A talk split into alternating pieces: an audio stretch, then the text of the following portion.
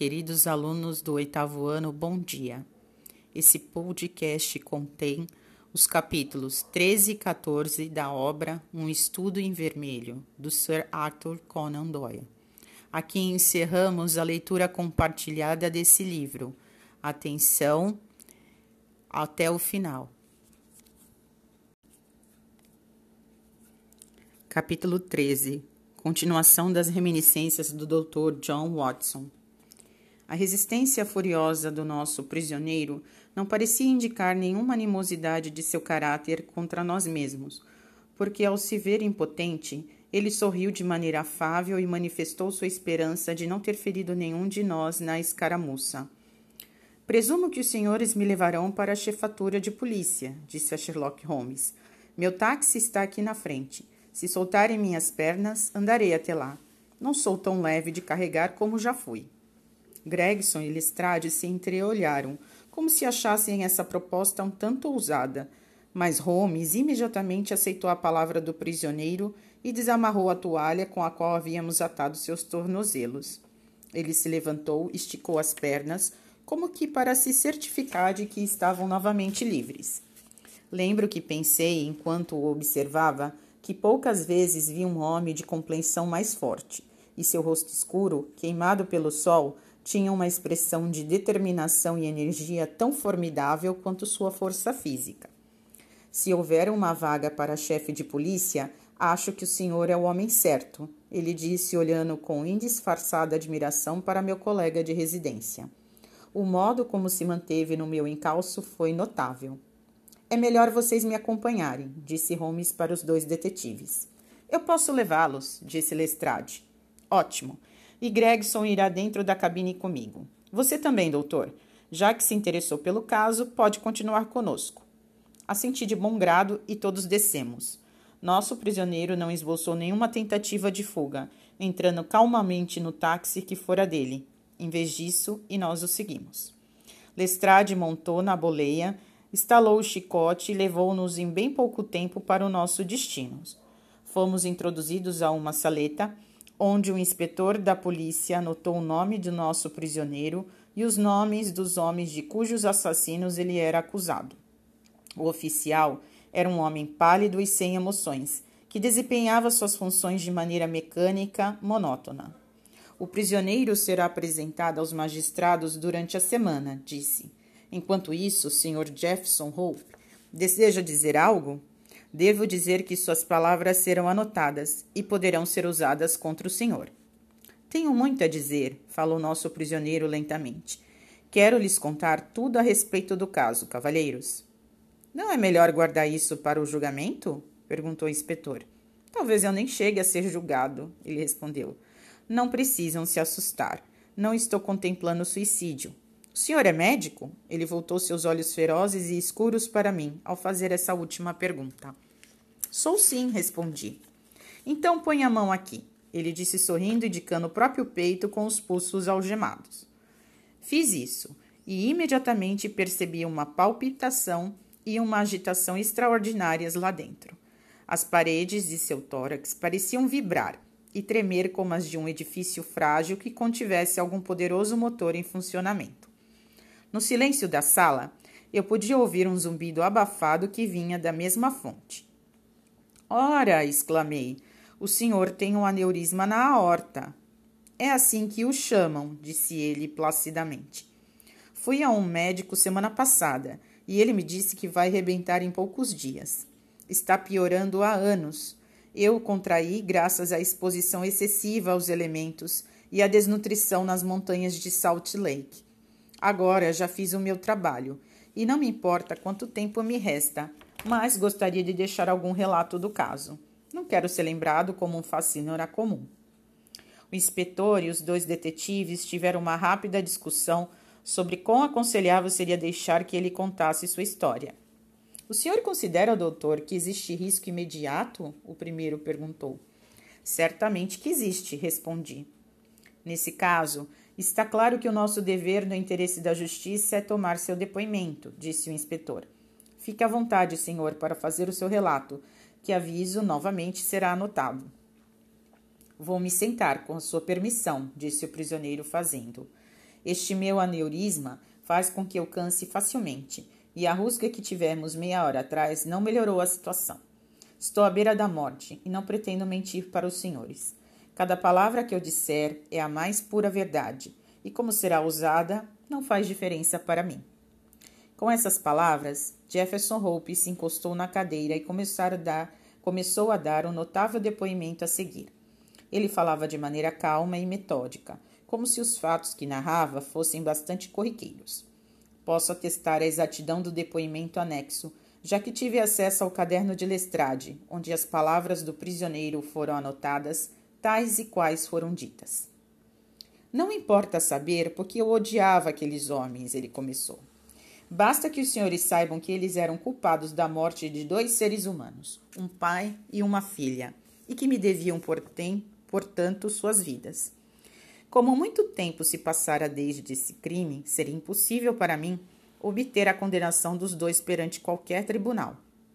Eu sabia de sua culpa, porém, e decidi que me tornaria um misto de juiz, júri e carrasco. Os senhores teriam feito o mesmo, se têm alguma honestidade, caso estivessem no meu lugar. A garota de que falei iria se casar comigo há vinte anos. Ela foi obrigada a se casar com esse Dreber, e seu coração se partiu por isso.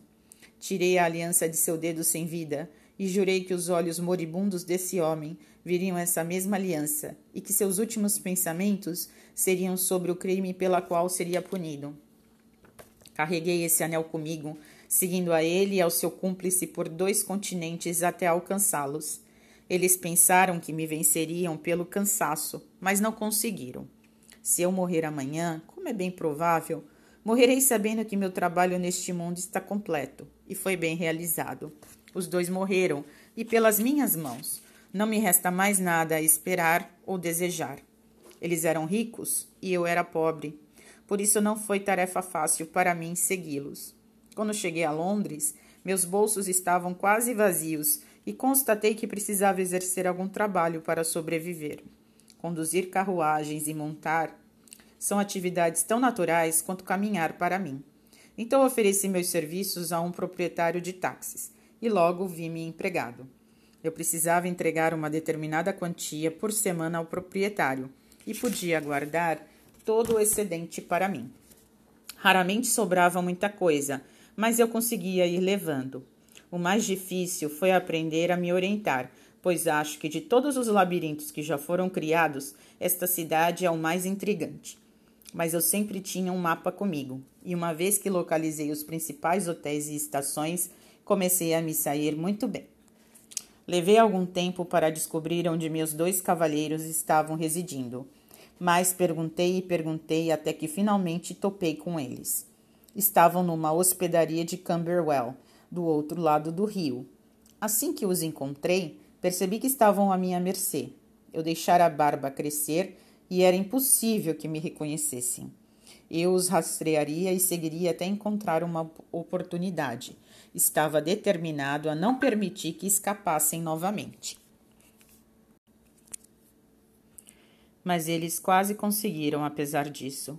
Aonde quer que fosse em Londres, eu estava sempre nos seus calcanhares. Às vezes seguia em meu táxi, outras vezes a pé, mas o primeiro método era o melhor, porque assim eles não tinham como me escapar. Somente de madrugada ou bem tarde à noite eu podia faturar algum. Por isso comecei a dever ao meu empregador. Não me importava, no entanto, desde que eu conseguisse pôr as mãos nas minhas presas. Só que os dois eram astutos. Deviam ter imaginado que havia alguma probabilidade de estarem sendo seguidos, já que nunca saíam sozinhos e jamais depois do anoitecer. Por duas semanas, eu os segui todos os dias e nenhuma só vez os vi separados. O próprio Drebber estava bêbado metade do tempo, mas Stangerson não cochilava. Eu os vigiava à noite e pela manhã, mas jamais tive a menor oportunidade. Não me desencorajei, porém, porque algo me dizia que essa hora estava quase chegando.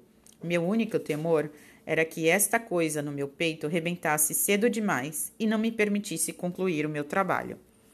Finalmente, uma noite, eu conduzia meu táxi de um lado para o outro na Torquay Terrace, a rua na qual eles estavam hospedados, quando vi outro táxi preparando parando em sua porta. Logo, algumas malas foram levadas para fora e, depois de um tempo, Dreber e Stangerson as seguiram e partiram. Estalei o chicote e os mantive em vista, sentindo um desconforto muito grande, porque temia que eles fossem se hospedar em outro lugar. Na estação Elston, eles desceram, e eu deixei um garoto cuidando do meu cavalo para segui-los até a plataforma. Ouvi quando perguntaram sobre o trem para Liverpool, e o guarda respondeu que uma composição acabara de partir e que a próxima iria demorar algumas horas.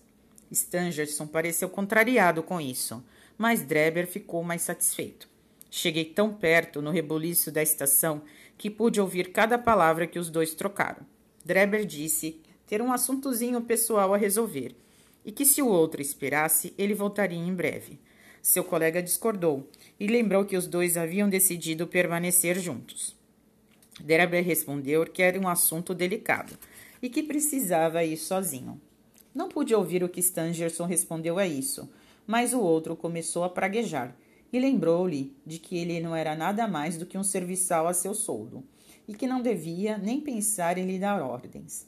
Ao ouvir isso, o secretário desistiu de gastar vela com o mal defunto e simplesmente combinou com ele que, caso este perdesse o próximo tem, trem, deveria encontrá-lo no, no hotel particular Hallidays, ao que Dreber respondeu que estaria de volta à plataforma antes das 23 horas e saiu da estação.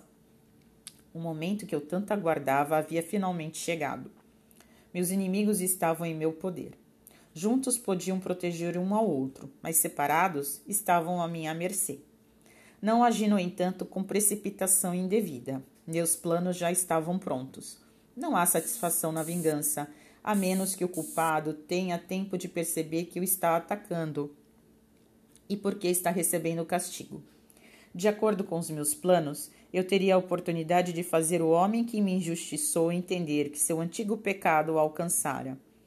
Por acaso, alguns dias antes, um cavalheiro que estava visitando alguns imóveis na Brixton Road deixara cair a chave de um deles no meu veículo.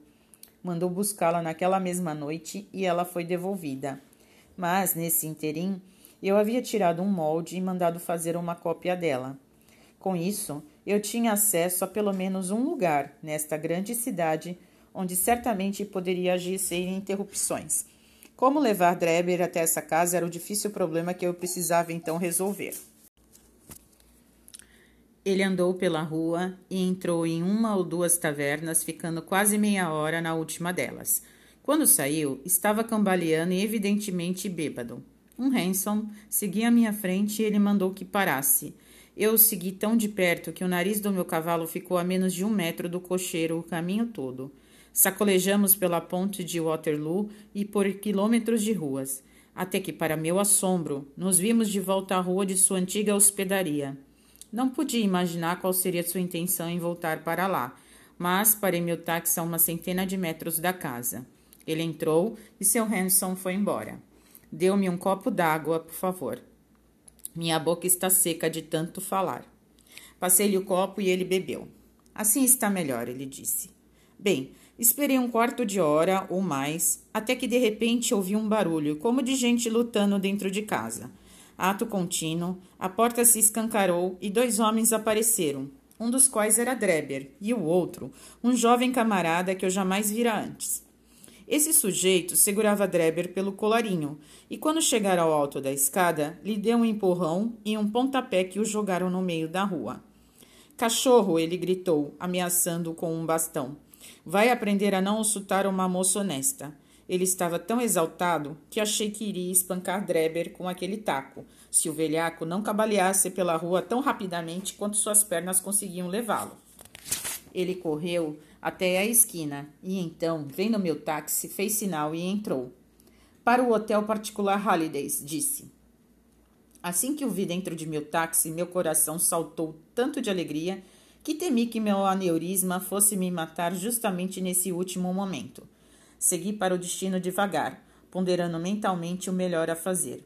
Eu poderia levá-lo para fora da cidade, em alguma estrada deserta, ter o meu colóquio final com ele. Estava quase decidida a fazer isso quando ele resolveu o meu dilema. O desejo da bebida se apossara novamente do homem, e ele mandou que eu parasse diante de um local onde o gin era servido. Entrou, depois de mandar que eu o esperasse. Lá dentro, ele ficou até a hora de fechar, e quando saiu estava tão ébrio que eu sabia que a caça estava em minhas mãos. Não imaginem que eu pretendia matá-lo a sangue frio. Nada mais justo do que fazer isso, mas eu não seria capaz. Havia muito tempo eu determinara que ele deveria ter uma oportunidade de se salvar caso resolvesse aproveitá-la. Entre as muitas funções que desempenhei na América, fui zelador e faxineiro do laboratório da Faculdade de York. Um dia, o professor estava lecionando sobre venenos e mostrou aos alunos um alcaloide, como ele o chamou, extraído de alguma flecha envenenada na América do Sul, tão poderoso que a mais ínfima dose significava morte instantânea. Vi bem um frasco que continha tal preparado, e quando todos se foram, peguei um pouco dele para mim. Eu era muito bom farmacêutico, então manipulei esse alcaloide em pequenas pílulas solúveis, e cada pílula pus numa caixa, com outra pílula igual preparada sem o veneno. Decidi na época que quando tivesse a minha chance, meus cavalheiros, poderia se servir dessas caixas e eu tomaria a pílula restante. Seria tão mortal e muito menos ruidoso do que atirar com uma arma envolvida num lenço. Daquele dia em diante, levava sempre as caixas de pílulas comigo, e agora chegara o momento de usá-las.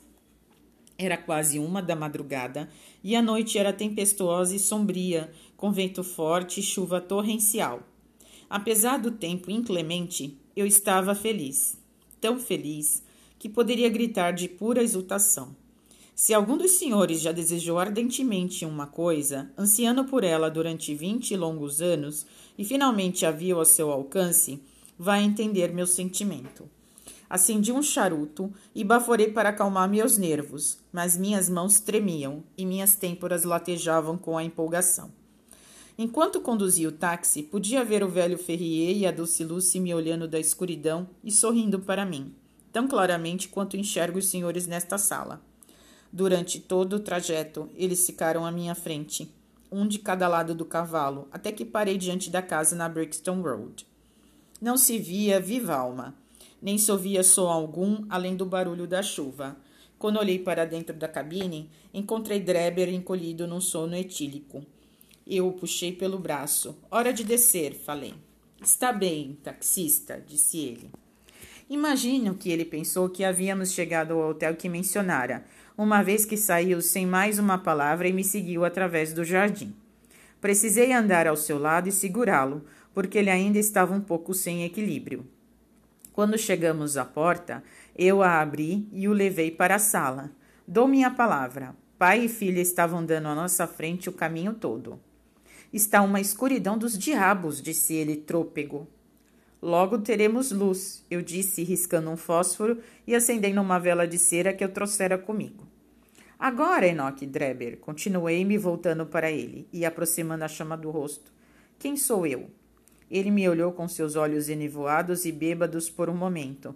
Então notei um horror surgindo neles e distorcendo todo o seu semblante, o que me mostrou que ele me reconhecera.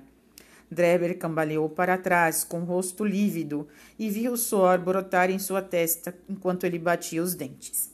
Ao ver isso, encostei-me na porta e dei uma longa e sonora risada. Eu sempre soubera que a vingança seria doce, mas, mas nunca esperara sentir o contentamento que agora me possuía a alma. Seu cão, eu disse. Cacei você de Salt Lake City a São Petersburgo e você sempre me escapou. Agora finalmente sua jornada chegou ao fim, porque ou eu ou você não veremos o sol nascer amanhã. Ele se encolheu mais enquanto eu falava e pude ver em seu rosto que ele me achava louco. E eu estava mesmo naquele momento. Minhas têmporas pareciam receber golpes de marreta, e acredito que eu teria sofrido algum tipo de colapso se o sangue não tivesse esguichado do meu nariz e me aliviado. O que você acha de Lucy Ferrier agora? Gritei, trancando a porta e agitando a chave diante dele. A punição demorou para chegar, mas finalmente o alcançou. Vi seus lábios covardes tremendo enquanto eu falava. Eu imploraria por sua vida, mas sabia muito bem que isso seria inútil. Vai me assassinar? Ele balbuciou. Não há assassinato algum, respondi. Quem fala de assassinar um cão raivoso? Que misericórdia você teve do meu pobre amor quando a roubou de seu massacrado pai e a lançou em seu maldito e desavergonhado harém? Não fui eu que matei o pai da Lucy, ele exclamou.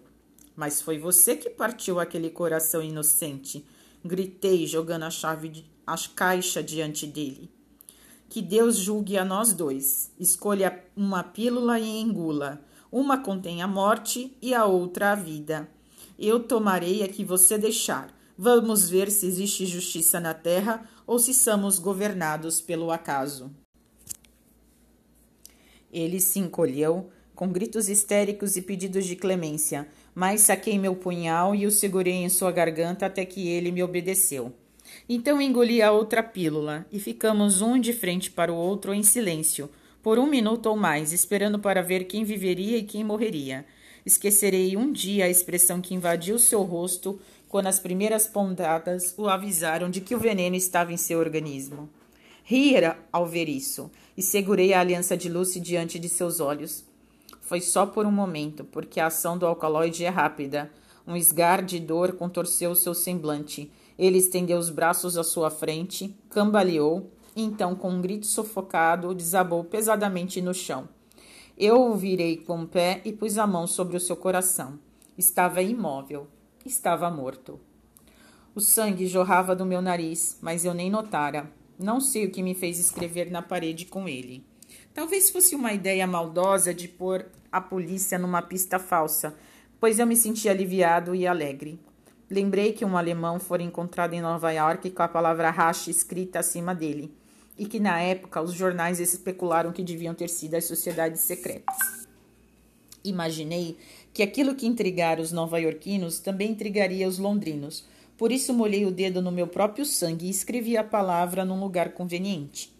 Em seguida, andei até o meu táxi e vi que não havia ninguém por perto e que a noite continuava muito tempestuosa. Eu já ia longe quando enfiei a mão no bolso onde costumava levar a aliança de Lucy e descobri que ela não estava lá. Fiquei abalado com isso, já que era a única lembrança que eu tinha dela. Imaginando que eu a deixara cair ao me debruçar sobre o cadáver de Dreber, voltei e, deixando meu táxi numa travessa, me aproximei corajosamente da casa, porque estava disposto a tudo para não perder o anel. Quando cheguei, praticamente caí nos braços de um policial que estava saindo e só consegui dissipar sua suspeita fingindo estar completamente bêbado.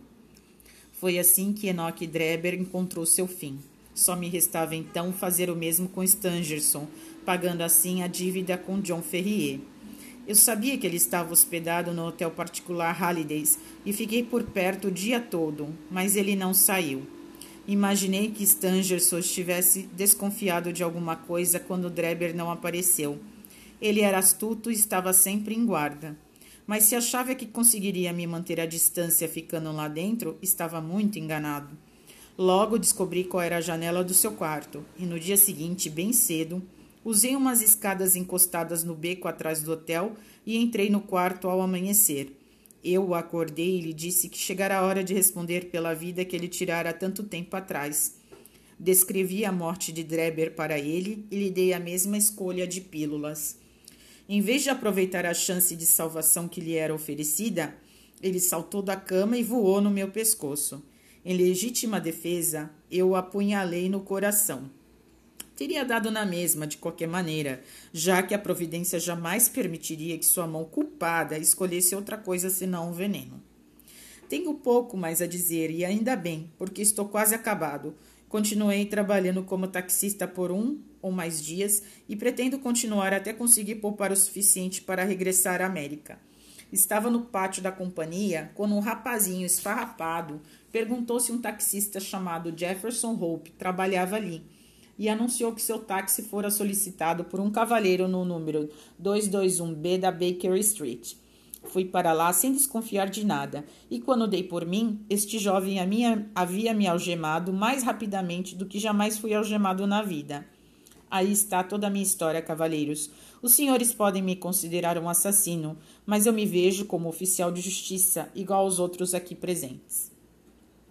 Tão emocionante fora a narrativa do homem e seus modos eram tão impressionantes que todos ficamos em silêncio e absortos. Até os detetives profissionais, por mais blasés que fossem para todos os detalhes de crimes, pareciam vivamente interessados em, suas, em sua história.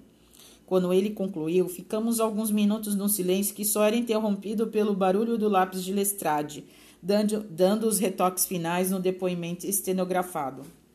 Só existe um ponto sobre o qual eu desejaria um pouco mais de informações, Sherlock Holmes disse finalmente. Quem era o seu cúmplice, aquele que veio buscar a aliança que anunciei? O preso piscou jocosamente para o meu amigo. Posso contar os meus segredos, disse, mas não coloco outras pessoas em apuros. Vi o seu anúncio e imaginei que poderia ser tanto uma fraude quanto a aliança que eu procurava. Meu amigo se ofereceu para averiguar. Acho que o senhor há de reconhecer que ele fez isso com inteligência. Sem dúvida, disse Holmes com franqueza. Agora, cavalheiros, o inspetor disse gravemente. A forma da lei deve ser obedecida. Na quinta-feira, o preso será levado para os magistrados e a presença dos senhores será solicitada. Até lá, ficarei responsável por ele. O homem tocou a sineta enquanto falava e Jefferson Hope foi levado por dois guardiões, enquanto meu amigo e eu saíamos da chefatura e pegávamos um táxi de volta para Baker Street. Capítulo 14 A conclusão Todos havíamos sido avisados de que deveríamos comparecer perante os magistrados na quinta-feira, mas quando o dia chegou, não houve necessidade de nosso testemunho. Um juiz mais alto tomara o assunto em suas mãos, e Jefferson Hope fora convocado a um tribunal onde a mais pura justiça lhe seria dispensada. Na noite após a sua captura, o aneurisma se rompeu e ele foi encontrado pela manhã, estendido no chão da cela, com um sorriso plácido nos lábios, como se tivesse sido capaz, em seus últimos momentos, de revisitar uma vida útil e um trabalho bem feito. Gregson e Lestrade vão ficar furiosos com sua morte, Holmes comentou, quando falávamos sobre o assunto na noite seguinte. O que será feito de toda a publicidade agora? Não acho que eles tenham desempenhado um papel tão importante em sua captura, respondi. O que alguém faz neste mundo não tem muita importância, redarguiu amargamente o meu colega. A questão é o que alguém consegue fazer os outros acreditarem que ele tenha feito. Não importa, continuou mais animado após uma pausa. Eu não perderia essa investigação por nada. Não me lembro de nenhum outro caso melhor. Embora simples, tinha vários pontos bastante instrutivos. Simples? exclamei. Ora, realmente não poderia ser descrito de outra forma, disse Sherlock Holmes, sorrindo com meu espanto. A prova de sua simplicidade intrínseca é que, sem ajuda alguma de, de uma das deduções muito corriqueiras, fui capaz de pôr as mãos no criminoso em três dias. Isso é verdade, eu disse. Já expliquei a você que tudo que é fora do comum normalmente é uma pista e não um empecilho. Ao resolver um problema desse tipo, a melhor coisa é ser capaz de raciocinar de trás para adiante. É um exercício muito útil e fácil, mas as pessoas não o praticam muito. Nos assuntos do dia a dia, é mais útil raciocinar na ordem normal, pois a outra forma é negligenciada. Para cada 50 pessoas capazes de raciocinar sinteticamente, existe uma capaz de raciocinar analiticamente. Confesso, eu disse, que não estou entendendo. Não imaginava mesmo que entendesse. Deixe-me ver se consigo tornar isso mais claro. A maioria das pessoas, quando você descreve uma sequência de acontecimentos, é capaz de dizer qual será o resultado. As pessoas conseguem juntar esses acontecimentos mentalmente e concluir, a partir deles, que uma determinada coisa vai acontecer. Existem poucas pessoas, no entanto, que, ao saberem de um resultado, são capazes de tirar da própria mente quais as etapas que levaram a tal resultado. É a esse poder que me refiro quando falo de raciocinar de trás para frente ou analiticamente. Entendi, eu disse.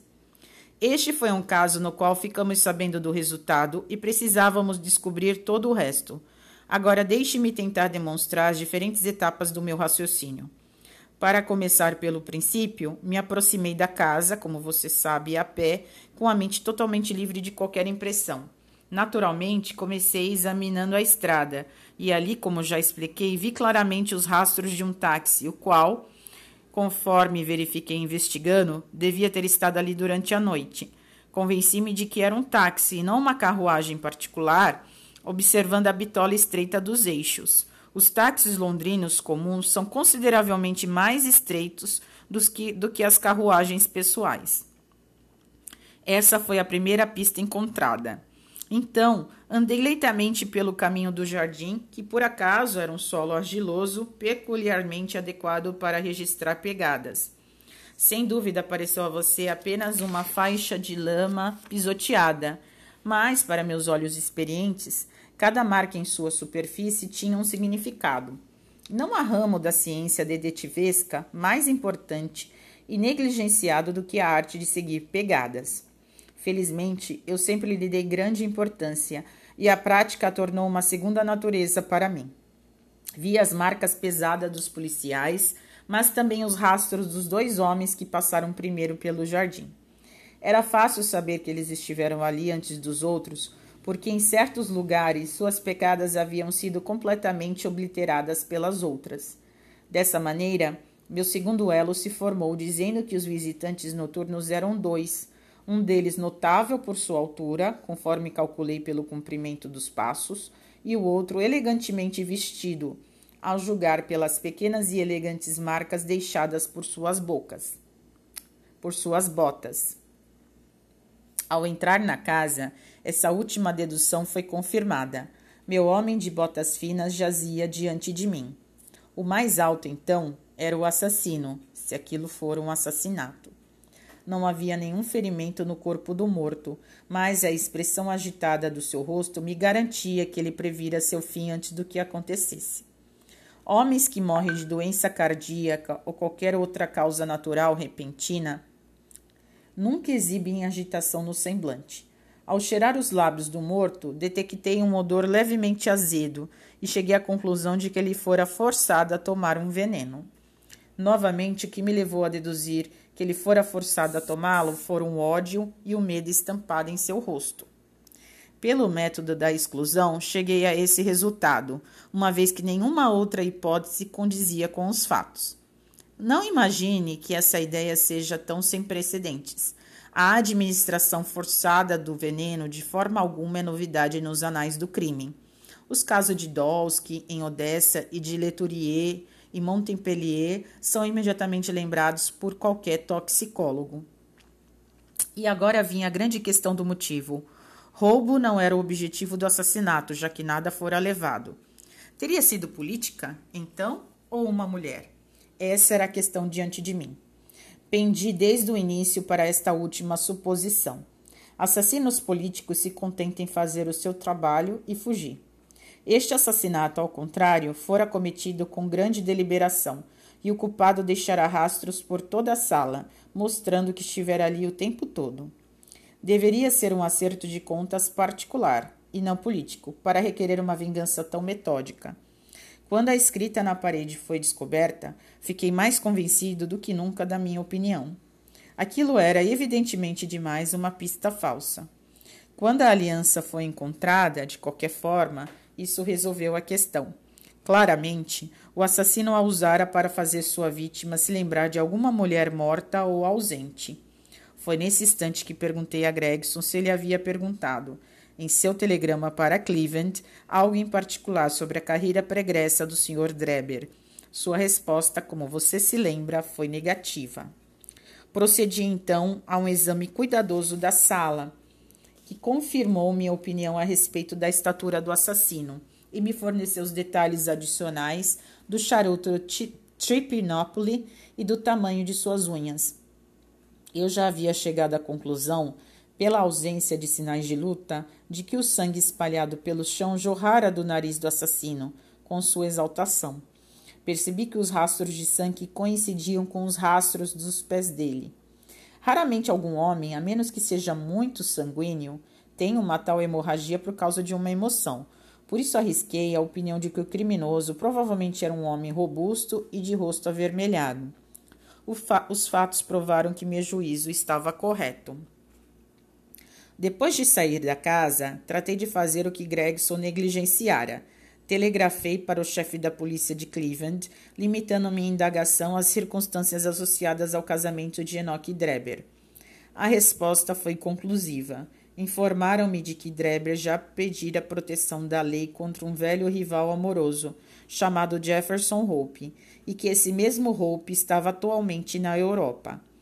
Agora eu sabia que a chave do mistério estava em minhas mãos e só faltava apreender o assassino. Eu já havia determinado mentalmente que o homem que entrara na casa com Dreber não era outro senão o condutor do táxi.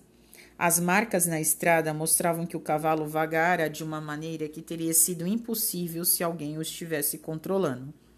Onde então poderia estar o condutor, a menos que estivesse dentro da casa? Mais uma vez, é absurdo supor que qualquer homem sensato cometeria deliberadamente um crime sob os olhos, no caso de uma terceira pessoa que certamente o trairia.